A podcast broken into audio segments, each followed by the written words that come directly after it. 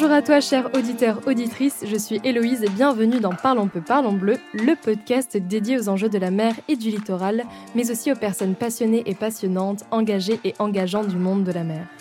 Cette semaine, nous accueillons à bord Marion Padiolo, fondatrice de Fansulate France.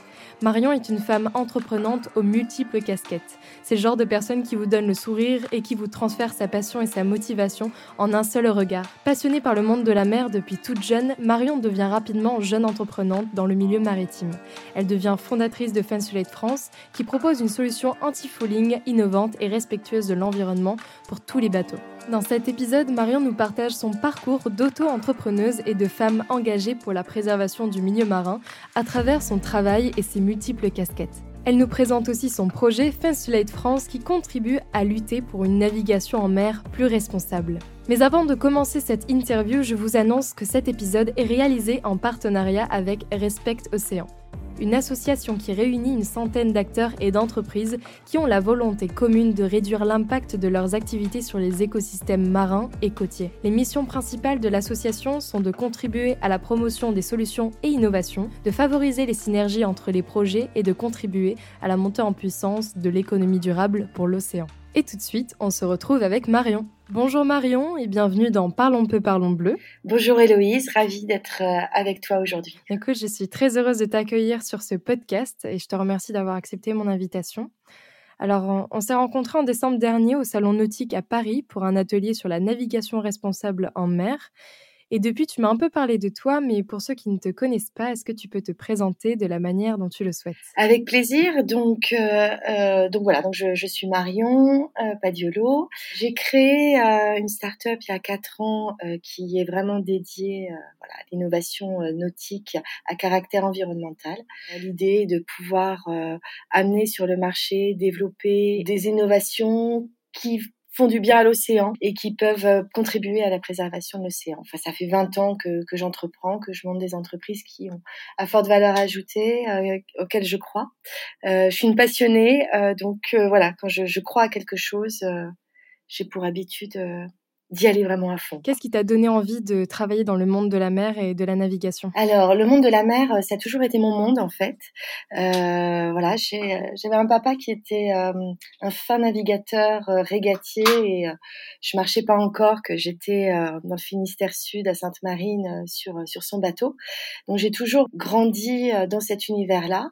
J'ai appris la voile très tôt, j'ai toujours beaucoup navigué.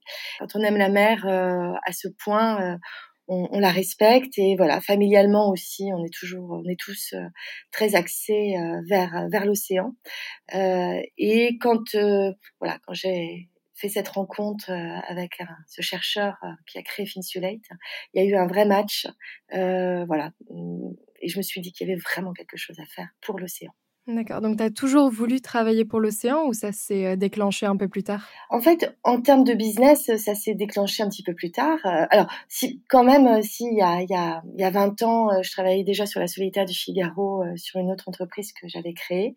Donc, finalement, j'y étais aussi, tournée vers, vers la mer. mais là, ça a été vraiment une rencontre, une, une vraie rencontre qui m'a donné envie d'aller encore plus loin. Voilà, j'ai créé différentes entreprises, toujours dédiées à c'était vraiment toujours sur l'innovation.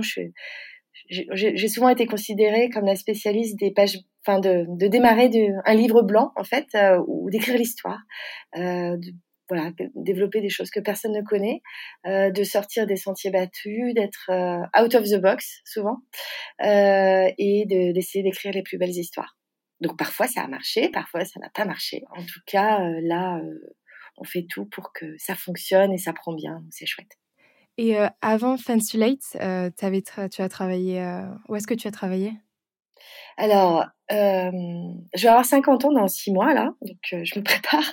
Mais j'ai commencé ma, j'ai, monté ma première entreprise. j'avais, j'avais 30 ans.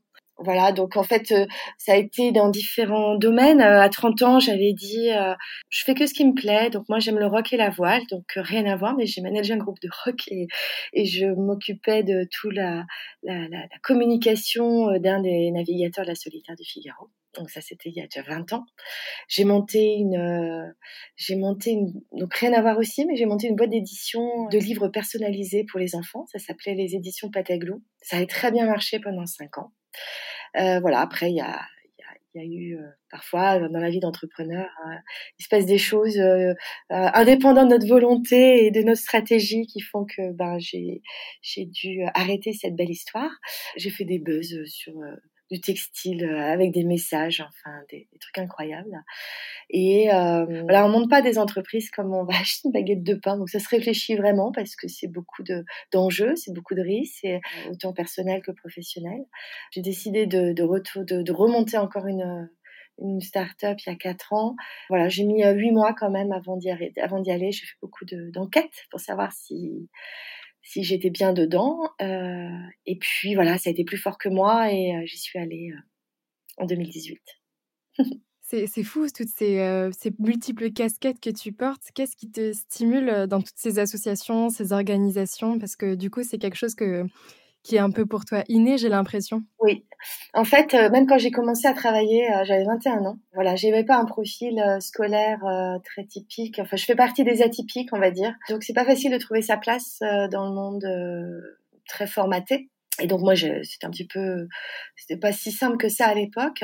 Et donc effectivement, euh, de façon assez innée, euh, j'ai toujours créé des choses qui n'existent pas, même quand j'étais salariée euh, sur mes dix premières années de ma carrière. Je travaillais dans la presse, je créé des éditions régionales que personne n'avait fait avant. C'était rigolo. Mais moi, j'ai besoin de, créativité, j'ai besoin de challenge, j'ai besoin de me dépasser, de, de, relever des défis. Je suis très humblement, hein, je suis une petite bulle dans l'océan, mais je me dis, mais si on était plein de petites bulles, finalement, on pourrait vraiment euh, avoir un impact et avoir du poids ce que je sais bien faire, c'est rassembler les gens. Euh, voilà, je préside une association à Nantes euh, qui s'appelle Nina, donc qui est dédiée à l'innovation nautique.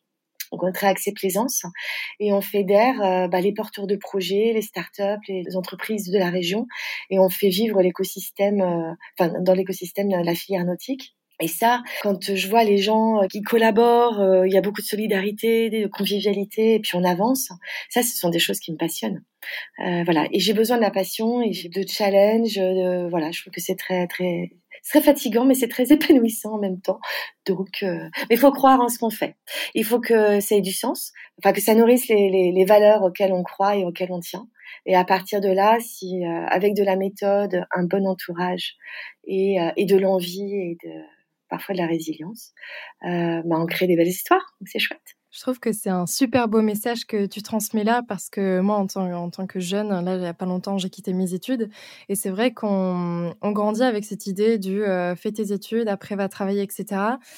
Et on ne nous apprend pas à. Euh, bon, tu me diras, c'est un métier qui ne s'apprend pas à être auto-entrepreneur, ou, mais créer des, des entreprises, créer des associations, créer des, des choses de sa passion en fait euh, pour en faire quelque chose euh, euh, de beau, ce qu'on veut. Ça, on ne l'apprend pas vraiment au final. Qu'est-ce que tu donnerais comme conseil aux jeunes personnes de mon âge, de, la, vingtaine, qui veulent se lancer, qui ont une idée et qui n'osent pas? Alors, il y a plusieurs choses. Alors, je, je, je, serais bien, plutôt que des conseils, c'est peut-être plutôt des, des, recommandations ou des partages en fait, parce que voilà, sur les entreprises que j'ai créées, il y en a qui ont marché, il y en a qui n'ont pas marché. On apprend toujours en mode apprentissage. Parce que ma recommandation, ça serait vraiment de savoir s'entourer, de vraiment bien s'entourer, de jamais rester seul. Le gros piège de, de tout jeune entrepreneur, c'est de penser qu'on peut tout faire, et la compta, et le business plan, et la com, et le marketing, etc. En fait, on ne sait pas tout faire. Il faut savoir s'écouter et de, de, savoir pousser là où on est très fort. On a tous des talents en, en nous, euh, voilà, mais on n'a pas tous les talents. Donc, euh, je trouve que c'est chouette d'aller chercher la performance où là on est vraiment bon, de se dépasser un peu.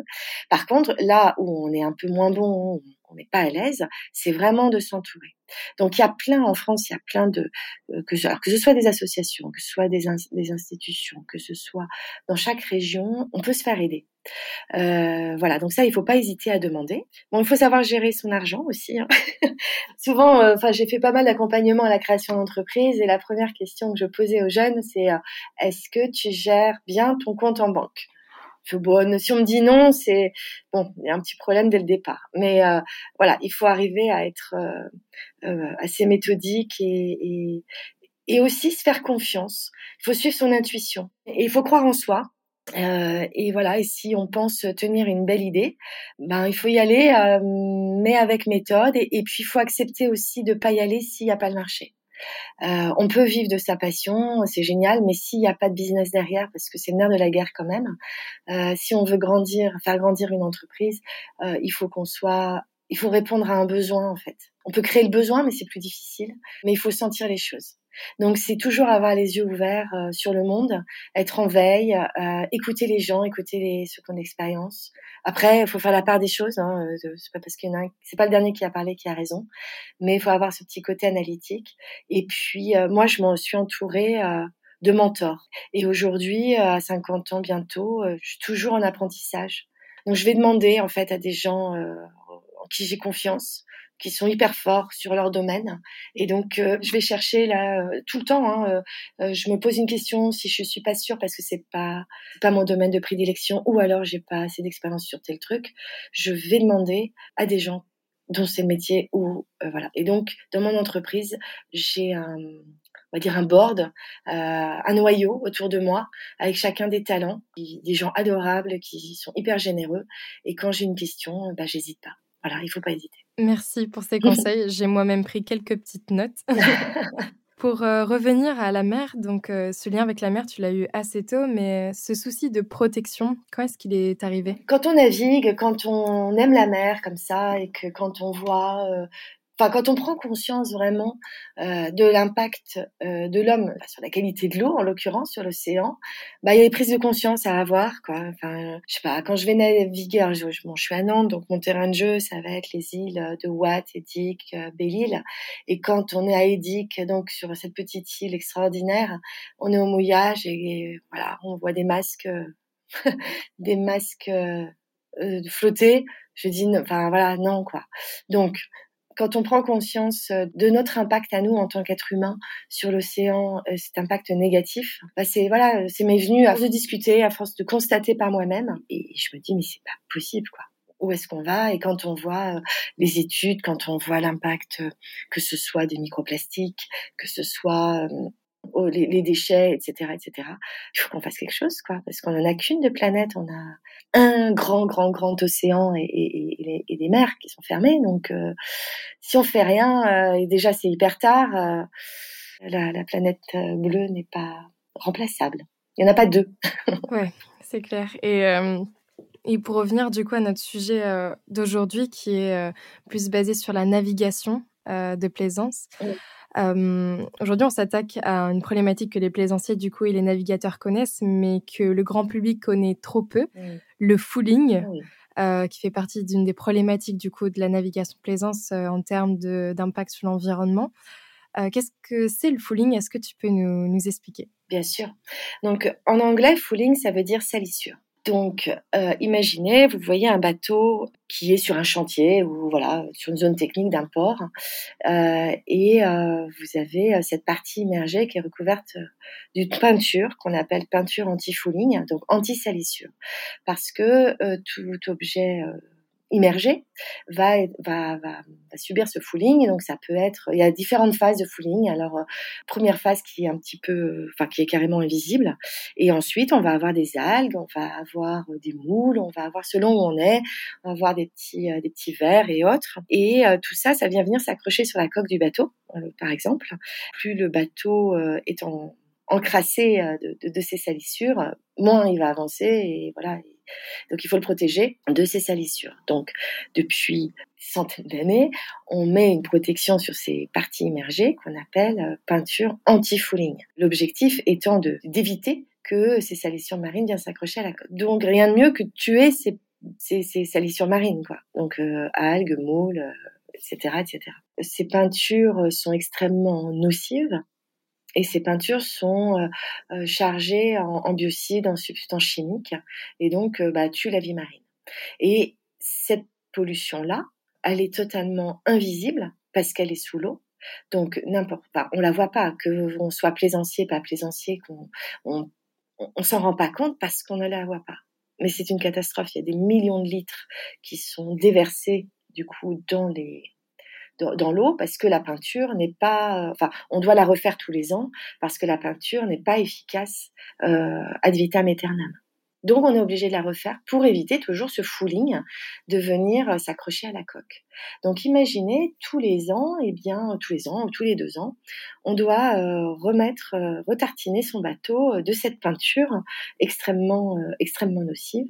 Alors évidemment la, la réglementation européenne est de plus en plus stricte quant à l'utilisation de ces substances chimiques et de ces biocides, mais c'est pas encore suffisant. Il faudrait carrément, idéalement, il faudrait les interdire, euh, de façon à, préserver euh, au mieux l'océan. On peut, euh, en France, en termes de plaisance, il y a un million de bateaux en France côté Atlantique, côté Méditerranée. Donc, euh, imaginez, euh, voilà, toute la peinture qui, ne serait-ce que sur nos côtes à nous, hein, euh, qui est qui est déversée. Plus ça va, plus, enfin, une fois qu'on a mis la peinture, voilà, c'est super efficace, il y a rien qui s'accroche, on navigue, c'est génial. Mais au bout, selon si on a Méditerranée ou Atlantique, mais au bout de 4, 6, 8 mois, la peinture, elle est, tous ces biocides, ils, ils, sont déchargés dans l'eau, ils sont déversés dans l'eau. Du coup, ce n'est plus, ce n'est plus efficace. Et c'est là où ça vient s'accrocher, où le fooling vient s'accrocher. C'est un vrai sujet et c'est un vrai problème. Hein. Oui, parce que déjà, rien qu'avant le fooling, bah, du coup, ça ralentit le bateau, ça augmente la consommation de carburant. Et puis aussi, ce qu'il faut préciser, parce que je pense qu'il y en a qui vont dire c'est la nature qui reprend ses droits sur le bateau, etc. Mais que en fait, ce sont des organismes qui vont s'attacher euh, au bateau et c'est euh, cette accumulation d'organismes bah, peut générer aussi euh, le transport d'espèces invasives en fait. Absolument. Donc euh, espèces qui ne proviennent pas du coup d'un milieu et ça peut bouleverser un écosystème. Et au-delà de ça, du coup, après, pour euh, essayer de, de réguler ce problème, eh bien, il y a ces peintures, ces peintures qui ont qui génèrent des biocides. Et dans ces biocides, il y a des additifs, des solvants, des métalliques et des métaux lourds, quoi. Et donc, qu'est-ce que... Ou des microplastiques. Ou des microplastiques aussi on y trouve tout un tas de choses. Exactement. Qu'est-ce que toi tu, conseilles du coup? Que quelles sont les alternatives à ces peintures? Alors évidemment, l'idéal c'est de rien mettre. Hein. Euh, le, mieux, c'est rien mettre, et mais ça implique bah, qu'il faut aller soit plonger, nettoyer sa coque, comme font les, les coureurs euh, et, les, les skippers euh, euh pro. Après, il y a différentes, euh, on, voit apparaître euh, euh, différentes alternatives. Alors, il peut y avoir, par exemple, des brosses dans les ports avec des stations de lavage, un peu comme si vous nettoyez votre voiture, mais vous allez nettoyer votre bateau. Il peut y avoir des choses avec des ultrasons. Alors ça aussi sur l'impact, euh, j'ai pas toutes les données, mais ça fait partie des alternatives pour euh, faire fuir ou, repousser, en tout cas euh, garder à distance les organismes marins, mais en même temps, est-ce que est-ce que ça va perturber aussi l'écosystème marin Alors il y, a des alternatives qui se disent sans biocides, mais qui sont chargées en silicone. Et ça, euh, le silicone reste une substance euh, qui se déverse dans l'eau et qui est toxique. Donc, euh, est-ce que c'est une vraie alternative? La question peut se poser. il y a une très belle étude qui a été faite en 2016 et rendue en 2018, qui a été faite en mer d'Iroise par l'agence Finistère 360 et justement qui a testé différentes alternatives. Donc, Finsulate, il connaissait pas Finsulate euh, en 2016, et moi non plus, en fait, euh, en vrai. Du coup, euh, Finsulate n'avait pas été testé à cette époque-là, mais la prochaine étude, évidemment, on, on, on en fera partie. Et donc, cette, cette, étude est disponible sur le net. Il y a des choses qui peuvent fonctionner, il y a d'autres qui, qui, ont besoin encore de R&D, peut-être certainement. Et puis, et puis, bah, Finsulate, évidemment, qui est qui est à la différence de, des autres alternatives euh, fonctionnent de façon mécanique. Il n'y a aucune chimie en fait. C'est pas l'action chimique qui va repousser les organismes marins et on va être vraiment euh, sur du biomimétisme euh, avec la reproduction du, comportement des piquants de l'oursin. Voilà.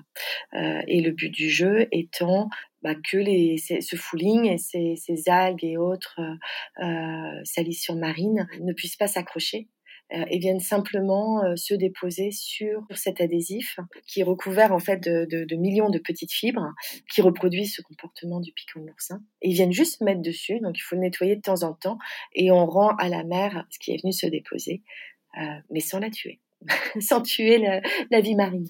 C'est mieux en effet. Donc il n'y a vraiment aucun biocide dans Finsulate, dans les produits de Finsulate. Rien. Ok. Et donc pas d'impact sur l'environnement marin. Bah non. C'est pour ça que quand j'ai rencontré euh, ce, chercheur hollandais en 2017, donc ça, fait déjà plus de cinq ans, moi, en tant qu'amoureuse de la mer, passionnée de la mer, quand j'ai vu ce qu'il avait fait, je me suis dit, mais euh, voilà un compromis intelligent. Franchement, euh, on n'est pas dans la magie, on n'est pas euh, dans le fantastique, euh, on est dans le pratico-pratique intelligent, c'est-à-dire que euh, on arrête les peintures, on accepte de mettre cet adhésif respectueux de l'environnement sur la coque de son bateau. Et puis on change un peu ses habitudes de navigation aussi. On accepte d'aller nettoyer la coque du bateau plutôt que de changer le revêtement. Et Rick Breur, donc c'est le chercheur hollandais, il a passé sa carrière à chercher euh, des alternatives aux anti-fouling peintures. Ça a été vraiment son, son dada euh, sur euh, son, voilà, son projet de, son projet pro. Bah, en fait, il l'a créé il y a très longtemps, le Finsulate, il y a une quinzaine d'années. Par contre, on parlait pas d'écologie marine il y a 15 ans. On parlait pas d'entretien de bateau euh, euh, respectueux de la nature il y a 15 ans. On s'en fichait, on mettait notre peinture euh, et puis tant que ça marche, ça marche. Et puis surtout ne pas avoir d'algues sur le bateau, puis on gratte un peu et on recommence. Aujourd'hui, avec ce qui se passe avec le réchauffement climatique, avec les différentes actions et, la prise de conscience des politiques et, et du public meilleure prise de conscience, on va dire. Ben voilà, du coup, bah, Finsulate est arrivé sur le marché il y a quelques années et il y a à toute l'attention aujourd'hui en, étant une véritable alternative aux peintures. Et comment tu es devenue euh, CEO de Fensolate justement? La, petite histoire est, sympathique parce que quand j'ai rencontré euh, donc euh, Rick, il m'a demandé, il m'a dit Marion, comment est-ce que tu vois les choses? Là, on est en 2017 et je lui ai dit textuellement, je sais pas, je ne vous, pour l'instant, j'en sais rien. Par contre, laisse-moi faire. Je, je vais tenter le coup, mais laisse-moi faire à ma façon. Il me fait vas-y, euh, go. Et donc, euh, au fur et à mesure, euh, alors j'ai décidé, j'ai pas voulu vendre Finsulate comme ça. Je me suis dit, je vais d'abord aller chercher la reconnaissance scientifique française, la reconnaissance des professionnels, la reconnaissance des institutions publiques et privées. Du coup, je me suis inscrite à des concours d'innovation. Euh, voilà. Donc moi, je me suis challengée hein, encore une fois parce que bah faut monter sur scène, il faut présenter des dossiers, il faut défendre le projet et voilà. Et donc, euh, mais enfin juste avant ça, bon, j'ai décidé de remonter mon une entreprise qui s'appelle Blue Innov.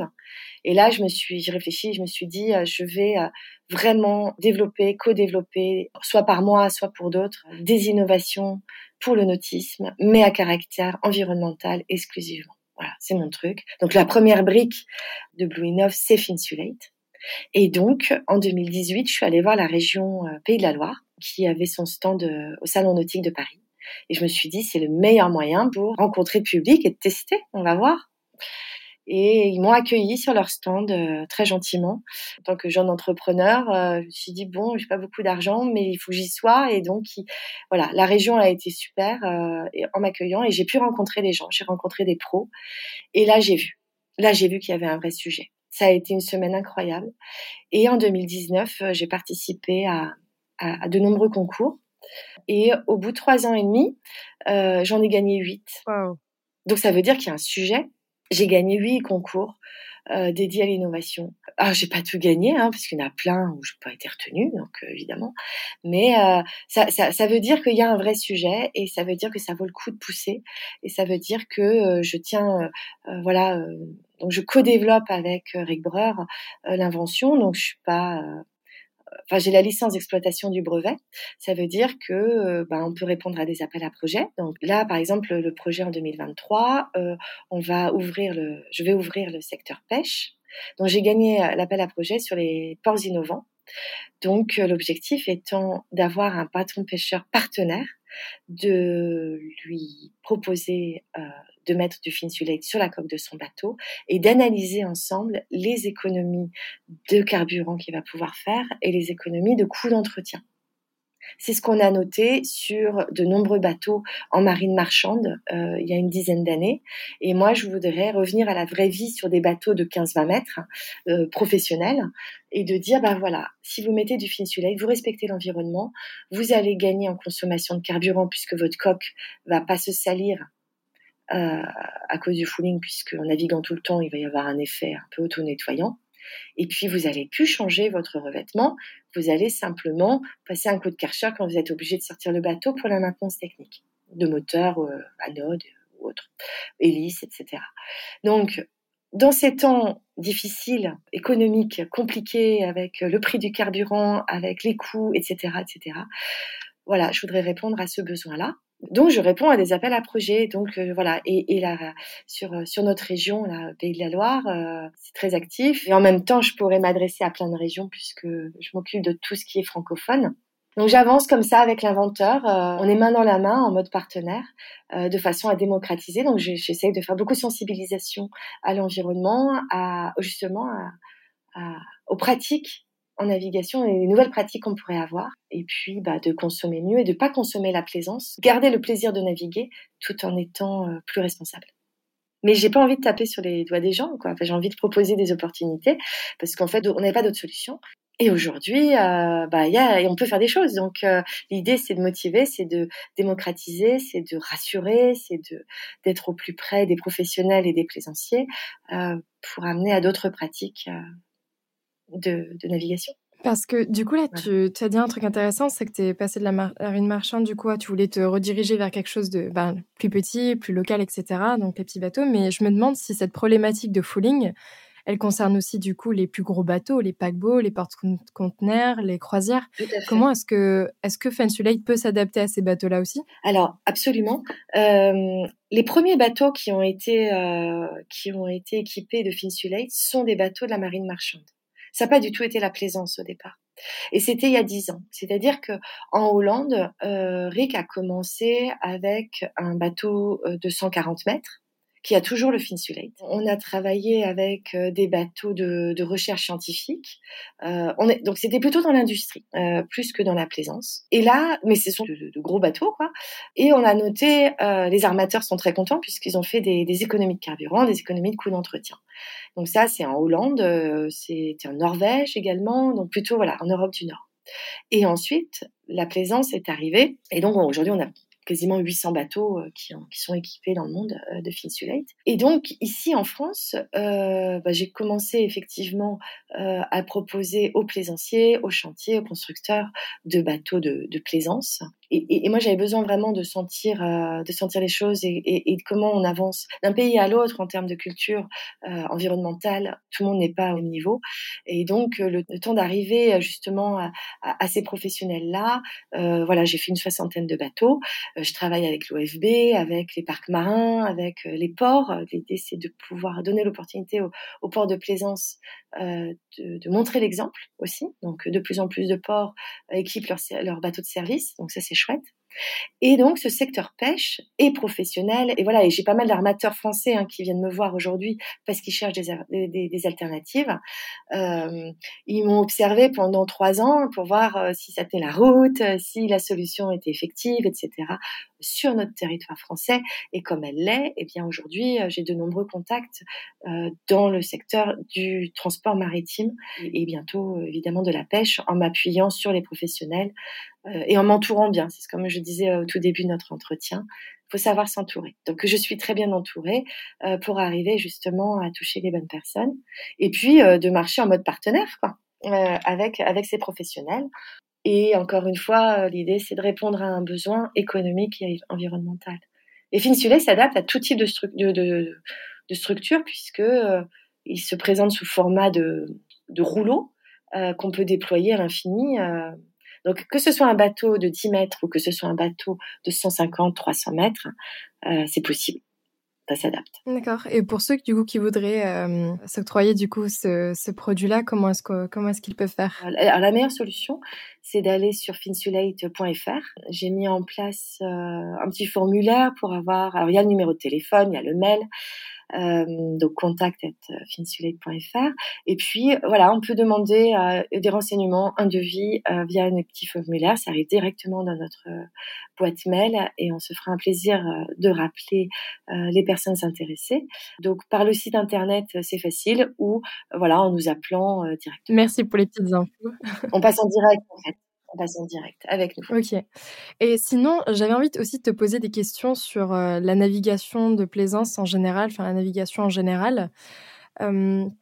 Est-ce que tu penses, toi, que les usagers, les plaisanciers sont assez sensibilisés aujourd'hui aux problématiques environnementales?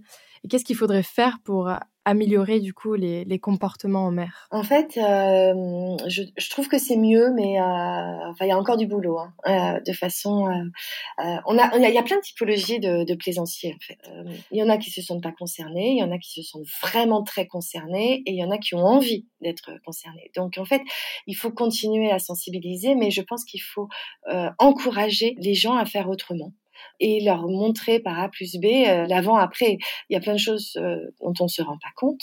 Euh, il y a beaucoup de choses hein, qui se font et qui se font de mieux en mieux en termes de choix des matériaux. Parce qu'un bateau de plaisance, il n'y a rien de plus polluant qu'un bateau de plaisance en fait. On pense qu'on fait de la voile, on est, on a, enfin, on est à la voile donc on pollue pas, mais mais en fait si, on pollue beaucoup.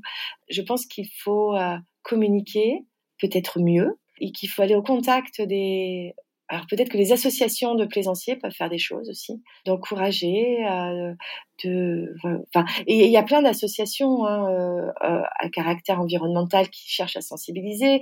Par il y a des apéros pontons qui se font, il y a plein de choses comme ça. Mais je pense qu'il faut encore pousser de plus en plus et que les professionnels euh, s'y mettent aussi. Quoi. Et si tout le monde euh, communique euh, dans ce sens-là et montre les bienfaits de changer les pratiques, voilà, que ce soit. Je, prends un exemple. en Méditerranée, on a le sujet de la, posidonie. Il y a des associations qui vont sensibiliser au respect, voilà, de, de, de de, ces plantes et, de, la préservation de ces plantes. Enfin, je veux dire, quand les bateaux vont ancrer et qui vont arracher euh, la posidonie qui est qui fait partie de l'écosystème et qui est euh, et qui, qui, voilà qu'il faut absolument protéger, ben plutôt que de les punir, on peut peut-être les encourager, on peut peut-être euh, c'est un peu la carotte et le bâton, hein, mais la carotte c'est sympa aussi et de voir en sensibilisant et en, et, et, en, communiquant. Oui, parce que c'est intéressant ce que tu dis, c'est que oui, la navigation de plaisance, on pollue, euh, mais on pollue de différentes manières. Donc là, avec euh, le fouling, on a parlé euh, Effensulate, euh, tout ce qui est pollution chimique, mais aussi la pollution sonore, euh, pollution physique avec le réchauffement climatique, modification de la qualité physico-chimique de l'eau. Et là aussi, ce que tu viens de dire, l'impact de l'homme direct sur les fonds marins avec les herbiers de Posidonie ça, ça a un impact aussi énorme sur les écosystèmes marins, en fait. bien sûr. Fois, c'est sous l'eau, on s'en rend pas compte parce qu'on le voit pas. Du bois, on va s'ancrer là, ça va être parfait. Et en fait, non. Donc, il y a des zones protégées. par exemple, oh, c'est à Majorque où vraiment, voilà, ils sont sont très actifs et très euh, punitifs hein, si on respecte pas euh, les zones d'ancrage et de faire attention à, euh, à, à, pas aller mettre son encre sur sur ces herbes là. Mais voilà, et là, partout où l'homme peut vraiment avoir un impact dans sa navigation, il faut absolument qu'il puisse faire quelque chose. Et en fait, il faut qu'il se sente fier c'est pas de se dire oh ouais bon je le fais parce que il paraît que c'est pas bien voilà mais non en fait il faut qu'il en ait pleinement conscience et qu'il se sente qui, soit fier de faire quelque chose pour l'environnement. Bon, il y a un moment euh, quand euh, il faut y aller, il faut y aller, hein, mais euh, je trouve que c'est toujours plus efficace de valoriser et d'encourager plutôt que de punir. Mais évidemment, ceux qui respectent rien et qui savent et qui délibérément vont aller à l'encontre de ce qu'il faut, ok, punissons quoi. Mais mais pour la majorité des plaisanciers, il y a une méconnaissance, je trouve importante, et, là il y a vraiment du boulot de communication. Et si on sort du cadre de la navigation de plaisance, pour toi, c'est quoi le, ou l'enjeu principal euh, par rapport à la mer ou l'océan? L'océan, euh, comment dire, on a euh, alors que ce soit dans la, on, on, voit pas mal de choses et dans les innovations aussi par exemple, que ce soit la, la, pêche euh, plus responsable, que ce soit le transport maritime euh, plus responsable. Et je sais qu'il y a beaucoup de d'armateurs qui cherchent hein, euh, des solutions, qui eux ont conscience et qui ont besoin d'être des exemples. Mais euh, voilà, enfin, on, on, est tout petit hein, par rapport à l'océan. On est, on est les invités. On n'est pas, on est des locataires en fait voilà, et, pour que la, pour que ça puisse se régénérer, est-ce que ça va pouvoir se régénérer, j'en sais rien.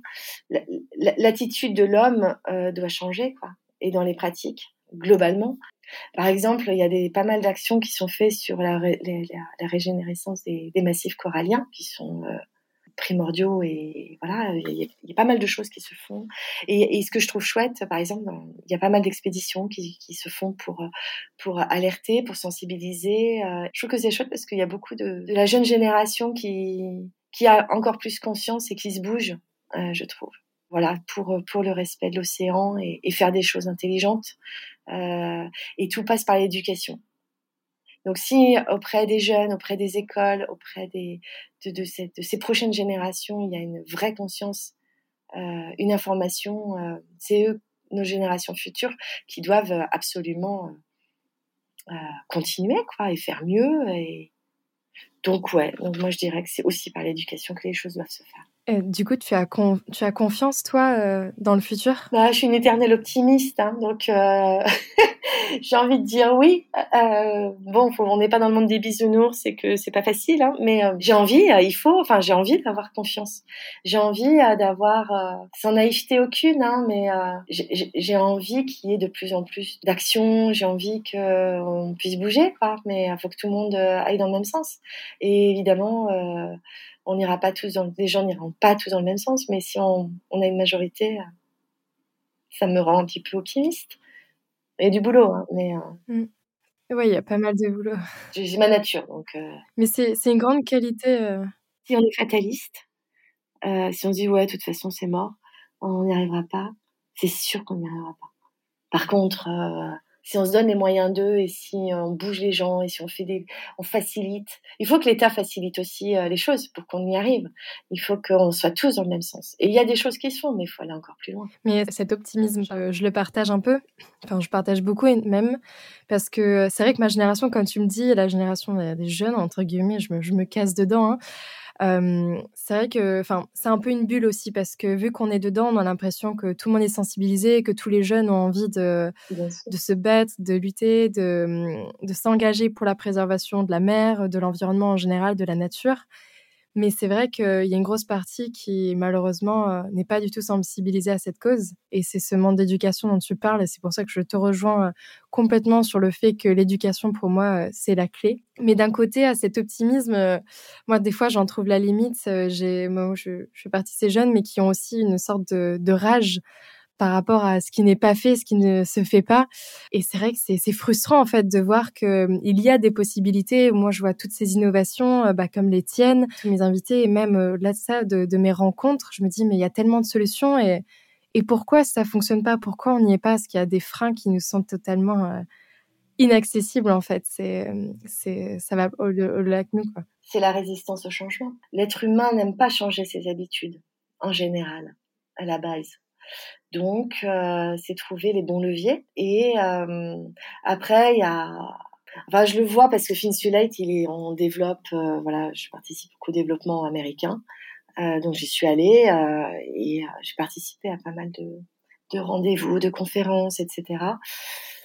Bah, je sais pas, ou culturellement, voilà, il faut arriver à, dépasser ses peurs et ses craintes et euh, j'entends encore, hein, c'est euh, oh bah je connais pas donc ça marche pas. Voilà, quand on parle d'innovation. Oh bah si ça marchait, ça se saurait. Ah ouais, mais on n'a pas tous les, on n'a pas tous les moyens euh, d'être sur euh, sur tous les magazines, toutes les télés et tous les salons et ce qu'on veut. Donc en gros, il faut lever ses résistances au changement. Donc faut trouver les leviers et et c'est ça qui, qui, qui donne la rage, hein, c'est que se dire ces innovations-là qui ont leur place et euh, qui répondent à un besoin, euh, bah souvent, si on a si a l'argent pour euh, communiquer au plus grand nombre, pour faire tester, etc. Donc de lever faciliter aussi l'accès au financement des innovations. donc il y a y a des choses qui se font, mais est-ce qu'on ne pourrait pas aller encore plus loin pour pour pour donner les moyens aux entrepreneurs, aux start-upers de faire des choses? Voilà, tout, peut être tout le temps euh, améliorable, euh, mais euh, voilà, il faut, il faut de la volonté à tout niveau, dans toutes les instances. Quoi. Oui, bien Marion, on se rapproche de la fin de notre interview. Alors, je vais te poser les trois dernières questions que je pose à tous mes invités, que je t'ai demandé de préparer si tu as bien fait tes devoirs. Alors, première question, est-ce que tu aurais une citation à nous partager, une citation qui t'inspire? Alors moi j'en ai une que j'ai depuis vingtaine d'années, c'est toujours la même en fait, qui n'a rien à voir avec la mer, mais qui c'est euh, cette citation de, Nelson Mandela. Alors en plus j'ai vécu en Afrique du Sud 25, quand j'avais 25 ans et donc j'en étais assez c'était voilà c'est un truc incroyable et qui m'inspire. C'est je ne perds jamais. Soit je gagne soit j'apprends. Donc voilà j'aime pas sa culture de pas d'échec hein. on apprend toujours de toute expérience on apprend quelque chose et quelle qu'elle soit de toute situation, que ce soit dans l'entrepreneuriat, que ce soit dans la vie personnelle, euh, n'importe où, euh, n'importe, pour n'importe quelle situation, euh, on a toujours à apprendre de quelque chose, d'une situation. C'est vrai que c'est très français l'échec. il me semble que c'était c'est aux États-Unis ou même dans les CV. souvent, ils demandent les échecs des personnes, ce qui considère que tu, tu apprends plus en même on apprend plus en faisant des échecs qu'en gagnant. Ouais, et ça c'est très très français. Et voilà, on est en mon atypisme et avec une, je pense une, enfin voilà, avec euh, cette ouverture que je peux peut-être avoir. C'est pas grave de, c'est pas grave de pas tout le temps réussir. Par contre, il faut apprendre et, comprendre euh, pour aller, euh, pour faire, pour aller, pour pas retomber dans un piège ou euh, faire des erreurs qu'on a pu faire. Donc ça, je trouve que c'est super important. Et est-ce que tu as une œuvre, un documentaire, un film, une peinture à nous partager aussi qui te, qui t'inspire, que, que tu aimes? Alors moi j'aime beaucoup. alors ça va être quelque chose que je vais regarder de temps en temps pour m'inspirer, qui est le, le, grand livre du biomimétisme. Je trouve incroyable comment on peut arriver à, à s'inspirer du vivant pour créer des innovations étonnantes et, et, et, moi, je trouve que voilà, ça, ça m'inspire, ça, ça donne des idées. Euh, voilà, il y a plein de choses qui se, qui se passent. Il y a un très beau salon hein, à Paris euh, tous les ans qui s'appelle le Biomime Expo, qui est dédié vraiment au biomimétisme s'inspirer du vivant pour créer des choses incroyables. Moi, je trouve ça super inspirant parce que la nature sera toujours plus forte. Donc, euh, on peut peut-être s'en inspirer. Complètement. Et enfin, dernière question, the last one, the most important. La mer, pour toi, qu'est-ce que c'est? Alors pour moi, honnêtement, la mer, être sur l'eau, c'est le seul endroit où je peux vraiment déconnecter, où je me sens moi. Et en même temps, je me sens toute petite par rapport à cette immensité.